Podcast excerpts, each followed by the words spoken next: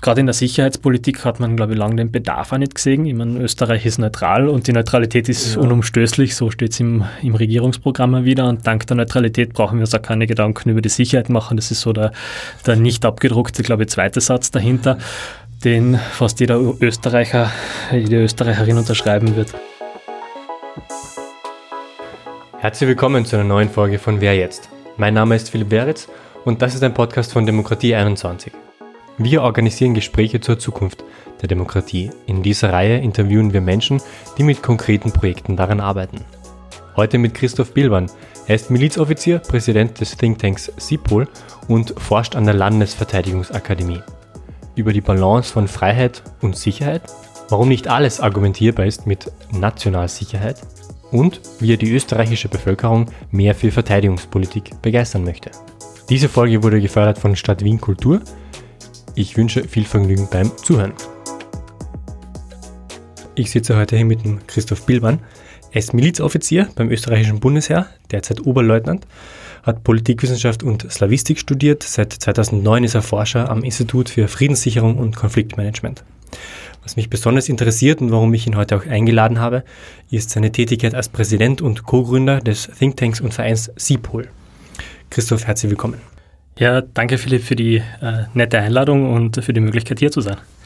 SIPOL steht für Sicherheitspolitik und definiert sich als überparteiliche Initiative, die kritischen Diskurs und umfassendes Verständnis von kollektiver Sicherheit fördern möchte.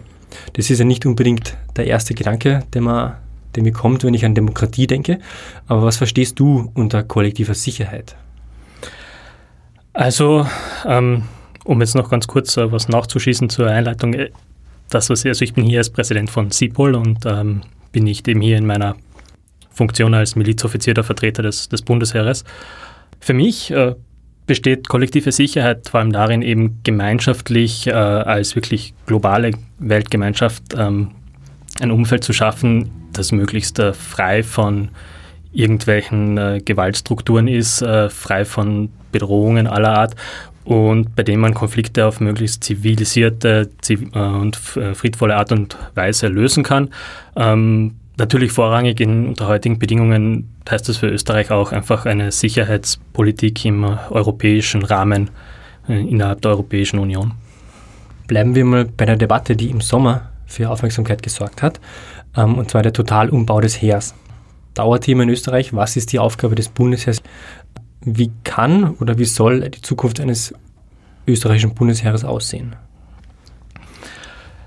Also es ist jetzt eine natürlich heikle Frage, weil gerade die Ausgestaltung des äh, Bundesheers ist in Österreich, glaube ich, bei jeder Partei ein äh, komplett anderes Bild. Ähm, es, wie wir es 2013 äh, bei der Wehrpflichtdebatte gesehen haben, können sich da Parteien auch sehr schnell in ihren irgendwie angenommenen Grundpositionen ändern. Deswegen ist es, glaube ich, wirklich schwer zu sagen, ähm, wo das österreichische Bundesheer stehen soll, weil ich auch nicht den politischen Konsens sehe, was das Heer wirklich leisten soll. Ähm, rein vom verfassungsmäßigen Auftrag her müssen wir eine, die militärische Landesverteidigung sicherstellen.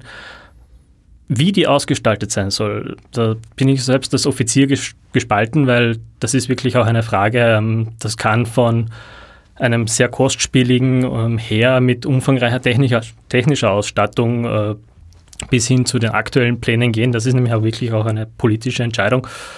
Trotzdem würde ich sagen, das, was aktuell auch ähm, angesprochen wurde, das ist ein wirklich der tiefgreifendste Umbau des Bundesheeres, der uns bevorsteht. Und das ist eine, eine Reduktion des Heeres, äh, offenbar, so wie es kommuniziert wird, auf die minimalste Fähigkeit und die sehr stark angelehnt auf Einsätze im Inland.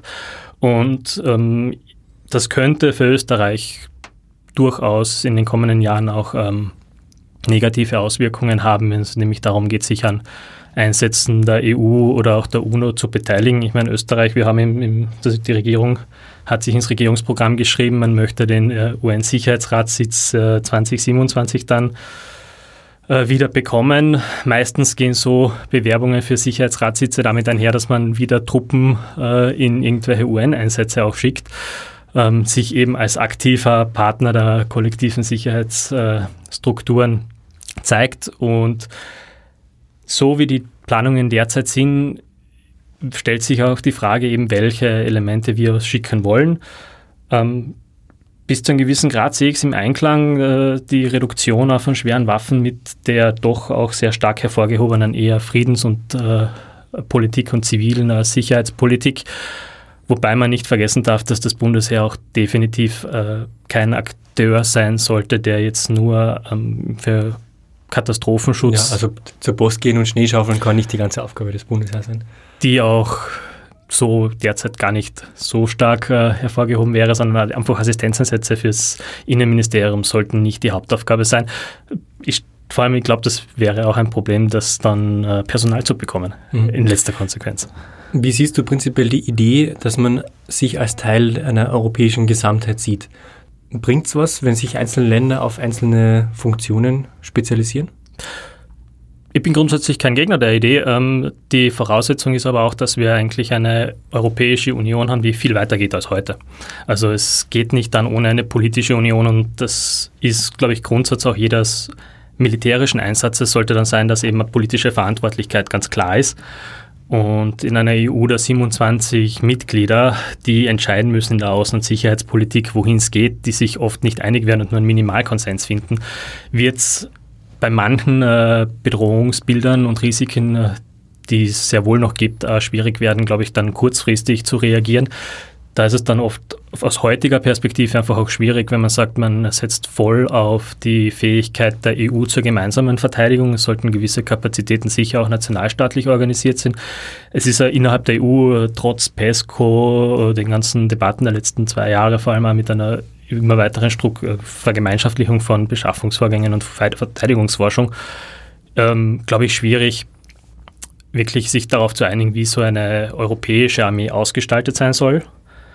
Wobei ich sagen muss, ja klar, wenn es eine europäische Armee geben wird einmal, äh, sollte Österreich da aktiv mitwirken, auf jeden Fall. SIPOL hat ja auch den europäischen Freiheitsbegriff äh, sich auf die Fahnen geschrieben. Was verstehst du denn darunter? Also wir vertreten grundsätzlich einfach diese europäischen Grundwerte von Demokratie, Rechtsstaatlichkeit, ähm, der Fokus auf die Menschenrechte, die einfach zentral für politisches Handeln sein sollten.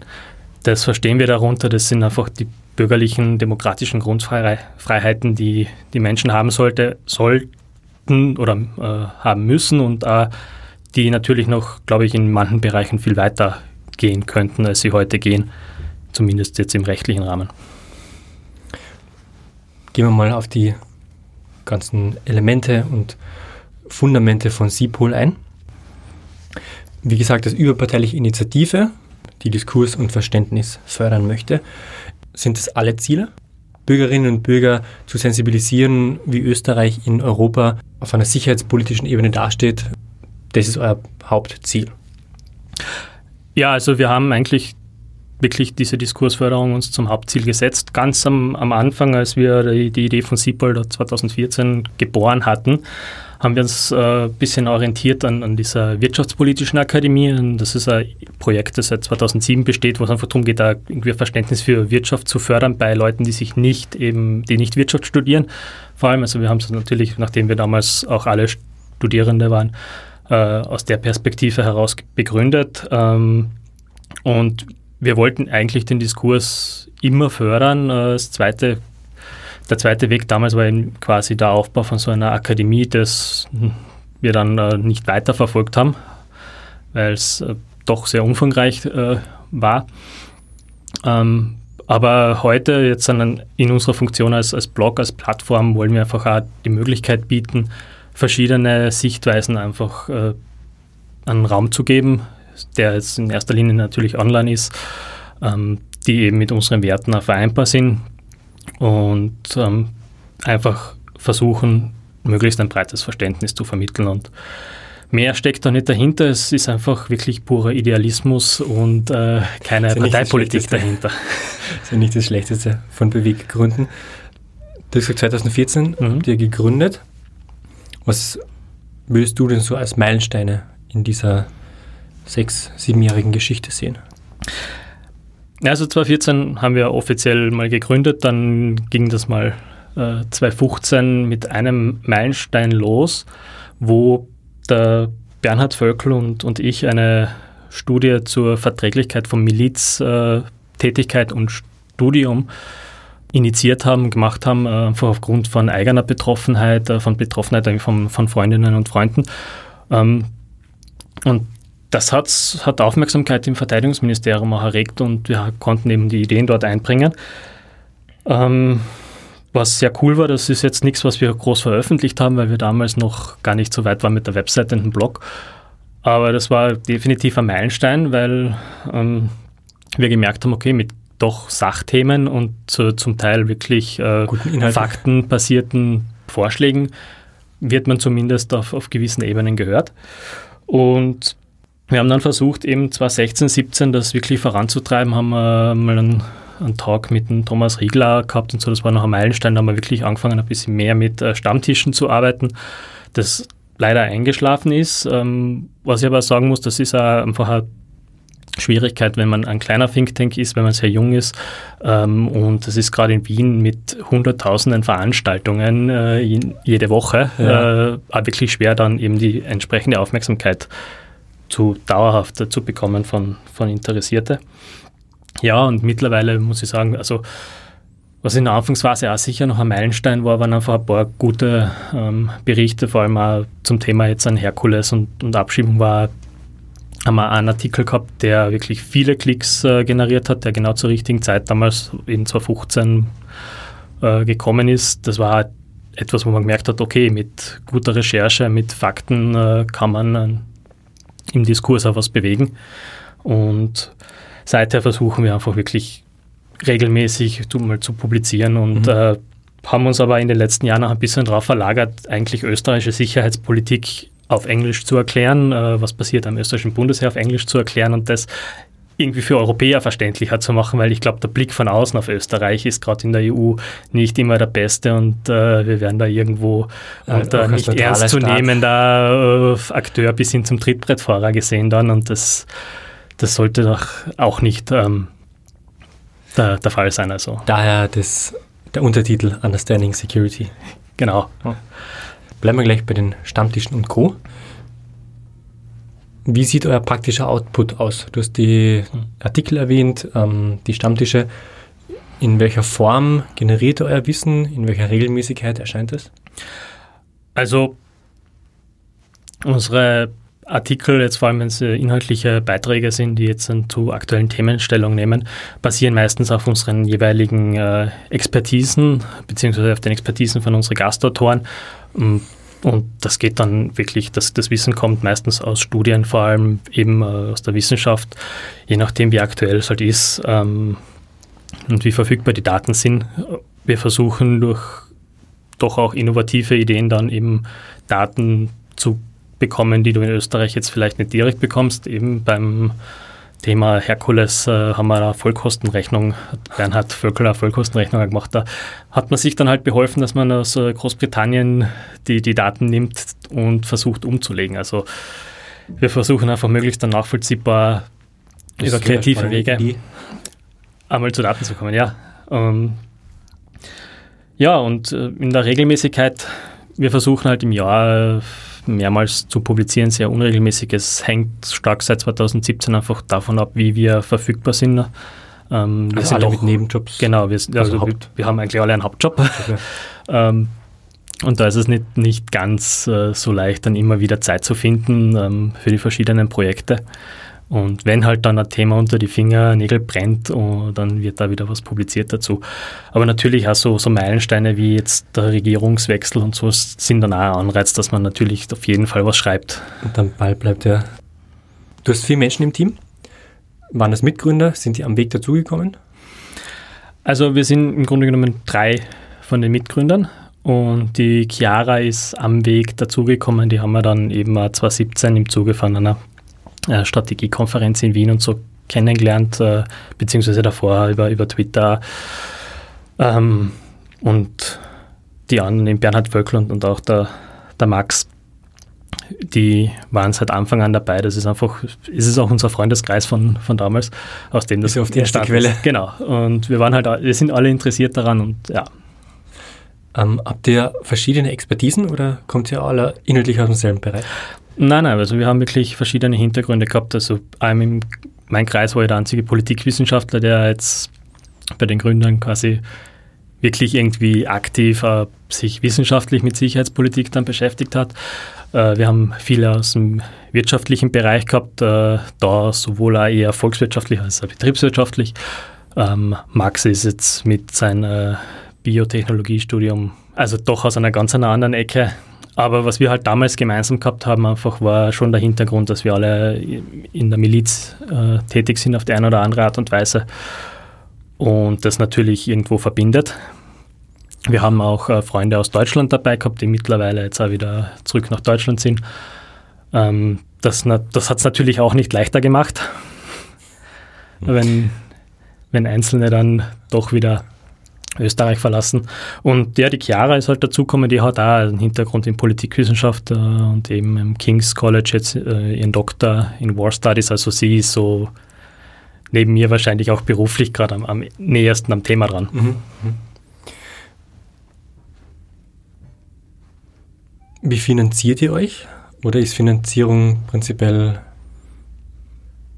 das ständige Bauchweh-Thema, so wie bei den meisten Thinktanks? Es ist eigentlich gar kein Bauchweh-Thema mehr.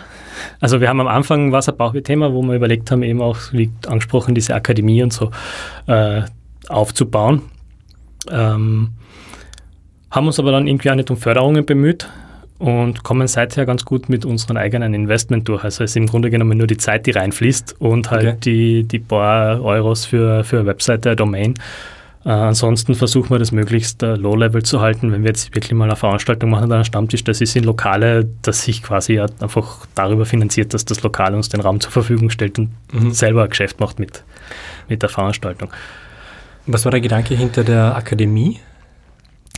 Na, der aber wirklich, dass man eigentlich einen Grundstock aufbaut an ähm, jungen Menschen, die ein Verständnis davon haben, äh, was ist Sicherheitspolitik, äh, was ist Sicherheit, in welche Lebensbereiche spielt das überall rein. Jetzt nicht nur nämlich Bundesheer, Polizei, so klassische Bereiche, die man sofort mit Sicherheit assoziiert, sondern auch, wir wollten weitergehen jetzt aktuell natürlich, jetzt ist uns allen bewusst Gesundheit oder eben Blackout, Versorgungssicherheit. Ähm, das war eigentlich die Idee dahinter und das äh, hat gefußt auf einen Spruch, den ich dann von irgendeinem, ähm, bei, im Zuge irgendeiner Ausbildung oder so einmal gehört habe, äh, einen Vortrag, immer in der, in der Krise Köpfe kennen. Also das ging eigentlich darum, dass man versucht, Leute zu vernetzen, die sich für Thema Sicherheit interessieren, wenn es dann wirklich mal äh, brennt, äh, wenn es irgendwo mal stressig wird, dass man weiß, wenn man anruft, wenn man eine verlässliche Information braucht zu irgendwelchen Wirtschaftsprognosen, zu irgendwelchen technischen Themen. Das war so die Idee hinter der Akademie, dass wir nämlich gar nicht so sehr die Politikwissenschaftler nehmen, die dann irgendwo alles entscheiden, sondern dass wirklich gezielt äh, Wissen an Diskurs dann bestimmt, selbst wenn die Zeit knapp ist. Aber dafür bräuchte es eine Finanzierung. Dafür bräuchte es auf jeden Fall eine Finanzierung. Ähm, das Konzept müsste man jetzt an einer auf jeden Fall noch äh, weiter vertiefen und ausarbeiten. Ähm, aber wenn es eine Finanzierung gibt. Wenn du Geld hättest? Ja, wenn wir Geld hätten, würden wir es auf jeden Fall machen. Also, ähm, Soll es mehr Geld zum Start geben für Thinktanks? Ja. Oder überhaupt Geld? Ja, soll es. Ähm, ist sicher Thema. Ich meine, wir hätten da wahrscheinlich beim Verteidigungsministerium und so anfragen können. Dann kam damals die Debatte auf, mit wer politisch relevante Vereine und wer da Förderungen kriegt. Das ist nämlich genau das Thema, ich glaube, wenn es das Geld vom Staat gibt, ist immer die Frage, wofür wird es eingesetzt? Also ich denke, wir brauchen mal nur in die Sicherheitsstrategie schauen, die alle Parteien beschlossen haben, wo drinnen steht eben äh, die Förderung der, der Sicherheitsforschung in Österreich, ähm, Förderung außeruniversitärer Forschung und ich würde sogar sagen, eben es soll nicht nur die Forschung sein, es sollte eben auch die Bildung sein, die gefördert gehört. Und über den Aufhänger könntest sicher Geld vom Staat geben, aber das sollte dann möglichst äh, nicht von einem Ministerium kommen, sondern vielleicht aus dem Parlament. Das wäre mal ein kreativerer Ansatz. Hm. Das ist eine spannende Idee. Das war jetzt ein schöner Blick zurück. Wo hättest du SIPOL gerne in fünf Jahren? Also ich persönlich würde wirklich gern schauen, dass wir in den nächsten fünf Jahren vielleicht diese Akademie auf den Weg bringen. Dass wir das so aufbauen, dass es Leute wirklich anzieht und das eine selbsttragende Sache wird. Weil Sipol war eigentlich darauf ausgelegt, dass wir mit so 35 aussteigen und das dann wieder den Jungen überlassen und das wirklich immer ein sich selbst erneuerndes System ist mit jungen Ideen und nicht so wie viele andere so Vereine und Thinktanks einfach über Jahre hinweg von denselben Leuten geführt werden. Also ich glaube, das ist ein guter Ansatz jetzt an der Schwelle zum, zum 30er dann nächstes Jahr, äh, dass man sagt, in den nächsten fünf Jahren wollen wir das so weit bringen, dass man dann auch das Step da abgibt und sagt, wir haben wirklich auch ein Produkt, was äh, es schafft, dass Menschen von Sicherheitspolitik keine Ahnung haben, die eigentlich sich das nicht vorstellen konnten, sich mit Sicherheitspolitik zu beschäftigen davor. Wer ist so ein typischer Mensch, wo du glaubst, den willst du erreichen? Es ist eine gute Frage, also es, also weil ich Zielgruppe. Möchte, ja, ich, ich, ich, ich, will, ich will eben da irgendwie nicht irgendeine Studienrichtung oder so jetzt ausschließen ähm, oder so, sondern echt, es sind junge Menschen, ähm, am besten Leute, die halt gerade zum Studieren auch nach Wien kommen, ähm, die sich in dem Bereich weiterbilden wollen, müssen aber auch nicht nur Studenten sein oder Studierende sein, sondern ich glaube, es ist gerade ein Thema, das sehr stark davon profitieren würde, wenn sich jeder, der sich interessiert, einbringt äh, und auch arbeitende Menschen, die, die halt gerade ins Arbeitsleben und so einsteigen, sind herzlich willkommen und äh, ich glaube, dass das, die Zielgruppe sind wirklich alle, aber vor allem junge Leute, einfach, dass das einen nachhaltigen Einfluss auf die weitere Entwicklung haben kann äh, vom Leben und, und vom Tun. Hm. Lass uns mal kurz philosophisch werden. Wo treffen sich denn Demokratie und Sicherheit? Weil ein General macht keine Abstimmung unter seinen Soldaten, was sie für gut halten. Wo siehst du die, die, die Schnittmenge? Also der General ist ja nur der militärische Teil und da geht es jetzt nicht so sehr darum zu sagen, Demokratie heißt demokratische Abstimmung, sondern es geht vielmehr dann da darum, dass der General das äh, demokratische Verständnis hat, dass das Ziel von seinem Handeln halt da auf demokratischen Idealen fußt. Und ähm, es ist irgendwo ein leichter Widerspruch natürlich jetzt zu sagen, Sicherheit äh, fördert irgendwo die Demokratie, weil ab einem gewissen Punkt kann es dann einmal zu Einschränkungen führen. Das kann zu Einschränkungen eben in unserer Bewegungsfreiheit führen. Es kann zu Einschränkungen einfach auch gegen Leib und Leben führen. Wenn man jetzt das militärische Handeln hernimmt, in letzter Konsequenz kann es wirklich auch heißen, äh, dass man auf Menschen schießen muss oder auf einen geschossen wird und man auf jeden Fall auch bereit ist, sich dann einer Gefahr in den Weg zu stellen. Ähm, da geht es dann irgendwie natürlich darum, jetzt zu sagen, okay, es ist nicht nur das Ich, sondern auch irgendwo das, das Ideal der Demokratie, dass man für ein Gemeinwesen halt einsteht. Ähm, und ohne Sicherheit kann Demokratie halt nicht funktionieren. Ich glaube, das ist das Schönste, wenn man sagt, da jetzt, es braucht eine gewisse Art von Rechtsstaatlichkeit. Ähm, und zwar halt auch mit einem moralischen Verständnis und nicht nur einem rein technischen Rechtsverständnis, äh, dass es eine Demokratie geben kann. Über die ah. Befehlskette hinaus. Ja, es ist ein Unrechtsstaat kann ein Rechtsstaat sein, das ist leider so. Schön gesagt. Ja, ähm, weil es geht ja nur darum, auf äh, sein Handeln auf Recht beruhen zu lassen. Aber ich glaube, wenn man eben Menschenrechte hinter im, als Fundament einer Rechtsordnung hat, sollte es eben ja irgendwo abgesichert werden und das muss eben auch quasi, um es militärisch zu sagen, verteidigt werden gegen Angriffe. Es muss halt da wirklich sichergestellt werden, dass man die Regeln und die Spielregeln doch dann irgendwo nicht mehr verletzen kann, ohne dass, das, ohne dass man dafür gestraft wird, weil sonst wird die Demokratie in sich irgendwo zusammenbrechen.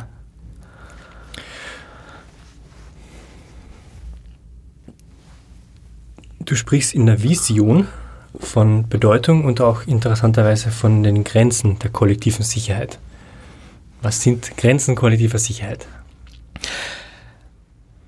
Eine Grenze ist auf jeden Fall, dass äh, nicht alles äh, argumentierbar ist mit kollektiver Sicherheit. Also ich kann jetzt nicht hergehen und äh, versuchen, eine menschenrechtswidrige Politik äh, damit zu argumentieren, dass man irgendwie ein, sein Gemeinwesen schützen will. Jetzt, da geht es schon auch darum, wie gestaltet man zum Beispiel Grenzschutz aus äh, als EU. Wie weit will man da wirklich gehen, ähm, um jetzt Migration zu verhindern? Ähm, was ist dann noch machbar und was ist, was ist nicht mehr machbar? Ähm, und auch jetzt, wenn wir an die UNO denken, kollektive Sicherheit stößt halt auch an eine Grenze, wenn man verschiedene äh, Player hat, die unterschiedliche Ideologien verfolgen. Und wenn dann das System sich selbst austrickst. Also im Sicherheitsrat, das ja eigentlich jetzt Grundlage wäre für viele Maßnahmen, äh, um, um Sicherheit durchzusetzen, wird es halt heutzutage wirklich schwierig, Resolutionen zu erwirken, äh, weil doch entweder Länder wie China oder Russland dagegen sind äh, oder dann aber auf der anderen Seite auch die USA dagegen sind ähm, und man sich nicht darauf verständigen kann, was die gemeinsamen Werte sind und, und wo vielleicht doch wirklich mal äh, so die berühmten roten Linien überschritten mhm. werden. Und da stößt das System halt im negativen Sinne an seine Grenzen und generiert nicht unbedingt mehr Sicherheit für, für, für viele Menschen. Wenn wir jetzt einmal weggehen von der Sicherheitspolitik und mehr auf die Metaebene von Thinktanks generell. Äh, Österreich ist international auf Platz 17 unter den Ländern mit den meisten Thinktanks. Äh, trotzdem wird es bei uns, glaube ich, jetzt nicht so wahrgenommen in der Öffentlichkeit. Woran liegt das? Was glaubst du? Also, ich kann es vor allem aus der, jetzt aus der Szene, der, aus, aus, der Sicherheitspolitik, äh, Szene, Außenpolitik, äh, Szene betrachten und sagen, es erstens einmal, ich glaube, Österreich an und für sich hat jetzt gar nicht so sehr diese Think Tank-Kultur, die man jetzt, weil du sagst, eben, das hat irgendwie Aufmerksamkeit, das muss irgendwo einen Grund haben. Und wir haben relativ spät damit angefangen. Also österreichische Think Tank-Geschichte spielt sich vor allem seit Ende der 90er Jahre ab und noch, noch mehr eigentlich jetzt in den letzten, würde ich sagen, vielleicht zehn Jahre, fünf ja. bis zehn Jahre. Ähm, das macht es natürlich schwer, dass man überhaupt einmal in diesem öffentlichen äh, Aufmerksamkeitsraum irgendwo einen Platz findet, äh, gesehen wird. Ähm, weil einfach heutzutage so viele Meinungen einprasseln und ich glaube, unsere Medienlandschaft ist auch noch nicht ganz darauf eingestellt, dass man jetzt Thinktanks äh, so sehr aktiv immer wieder anfragt, um Meinungen zu haben, sondern wir, wir haben schon einen sehr starken Diskurs, der von unseren Interessensvertretungen auch oft bestimmt wird. Äh, eben, wir haben eine sehr gute Sozialpartnerschaft, die uns, die glaube ich sehr wertvoll ist. Äh, das sollte man, darf man nicht vergessen und die eben irgendwo auch zum Teil Think Tank-Funktionen übernehmen. Also ich glaube, so Sachen wie Wirtschaftskammer, Arbeiterkammer, das sind Interessenvertretungen, die produzieren genauso ihre Studien. Die würde ich jetzt so nicht eben abtun. Ähm, aber die sind halt Platzhirsche auch oft in, in vielen Fragen. Und gerade in der Sicherheitspolitik hat man, glaube ich, lange den Bedarf auch nicht gesehen. Ich meine, Österreich ist neutral und die Neutralität ist ja. unumstößlich, so steht es im, im Regierungsprogramm wieder. Und dank der Neutralität brauchen wir uns auch keine Gedanken über die Sicherheit machen. Das ist so der, der nicht abgedruckte, glaube ich, zweite Satz dahinter, den fast jeder Österreicher, jede Österreicherin unterschreiben wird. Ähm, deswegen, also es gab meiner Meinung nach oft jetzt im Bereich Sicherheitsaußenpolitik keinen Zwang zum Nachdenken und oft vielleicht auch kein Bedarf. Also es ist sicher auch eine Frage von, wer, wer will eigentlich die Expertise haben und welche Expertise will man haben. Also das ist so das Zweite, warum dann auch die, die Aufmerksamkeit in der Öffentlichkeit vielleicht äh, nicht unbedingt nicht da ist, aber sehr selektiv da ist und man auch nur mitkriegt, was in seinem eigenen Polit parteipolitischen Spektrum passiert. Weil wir einfach doch sehr viele Thinktanks haben, die jetzt, an, wenn man diese wissenschaftlichen ähm, Typologien hernimmt, eher als eben advokatorische Thinktanks gelten, die halt mehr Interessensvertretung sind als die jetzt ein Forschungsinstitut. oft mitbringen. Genau. Und äh, die jetzt wirklich dann natürlich auch unter Umständen nur ihr eigenes Klientel bespielen. Ich würde zum Ende gerne noch über dich was erfahren. Was treibt dich an? Also ich möchte wirklich einen möglichst äh, umfassenden Diskurs haben. Gerade jetzt der, Hintergrund hinter SIPOL, ich, ich, möchte, dass Debatten nicht nur parteipolitisch äh, gefärbt werden und äh, ein Ziel verfolgen, das nur politisch ist, sondern dass ein politisches Ziel auch auf einer Grundlage formuliert wird, äh, die man nachvollziehen kann. Und ja, das ist so mein, mein Antrieb,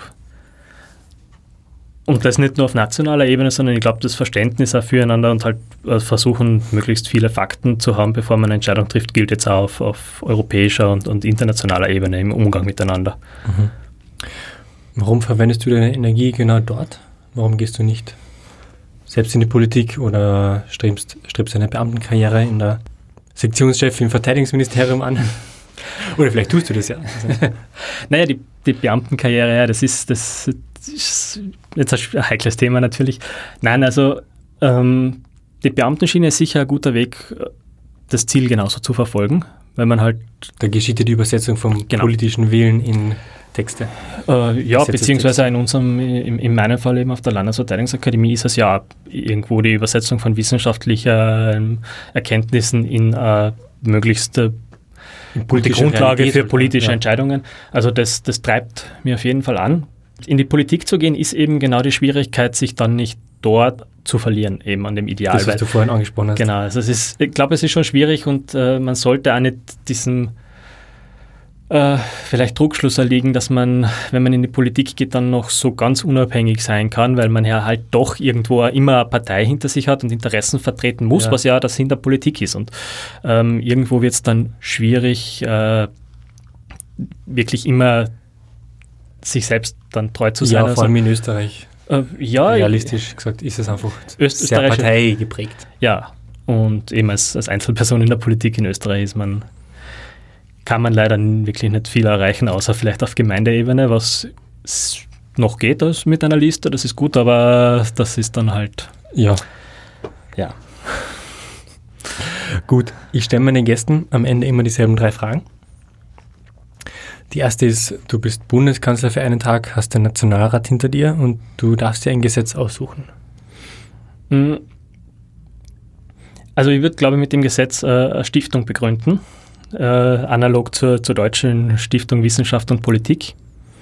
Die, das deutsche Parlament, die deutsche Regierung berät in allen Fragen, was jetzt äh, Sicherheitspolitik, Außenpolitik angeht, wirklich umfassend. Also Regionalexpertisen, äh, thematische Expertisen umfasst und die wirklich auch Grund, einen guten Personalstock hat und sowas würde ich begründen mit dem Gesetz. Gar nicht so sehr jetzt versuchen, irgend, irgendein Thema zu lösen, sondern ich glaube, ein nachhaltiges Projekt auf den Weg mhm. zu bringen. Die zweite Frage. Ich habe dir ein Plakat am Stephansdom reserviert und es hängt dort eine Woche lang. Was schreibst du drauf? Mm, Freiheit ist Sicherheit für alle Menschen und Sicherheit ist Freiheit für alle Menschen. Und die letzte Frage. Du kannst mit einem Menschen aus Österreich, tot oder lebendig, auf einen Café gehen. Wen suchst du dir aus? Ich habe wirklich äh, eher intensiv nachgedacht darüber. Aber mir ist der erste Gedanke meistens der beste. Ich würde mit der Bertha von Sutten auf einen Kaffee gehen wollen. Ah. Weil sie nämlich doch, erstens einmal, sie ist die erste Friedensnobelpreisträgerin. Äh, sie war nicht nur Friedensaktivistin, sie war auch Frauenrechtsaktivistin. Und ich würde mit ihr mich, glaube ich, sehr gern einfach darüber unterhalten, wie sie heute einfach den Zustand der Welt sieht, denn die Fragen von Abrüstung, die sie damals schon angesprochen hat, und äh, auch die, einfach die, die, Rolle von, von Frauen in der heutigen Welt, ob sich strukturell, wirklich strukturell was verändert hat oder wir noch einen langen Weg vor uns haben. Christoph, vielen Dank fürs Gespräch. Danke. Tragen Sie etwas bei zu den Gesprächen über die Zukunft unserer Demokratie. Schicken Sie diesen Podcast einer Person Ihres Vertrauens.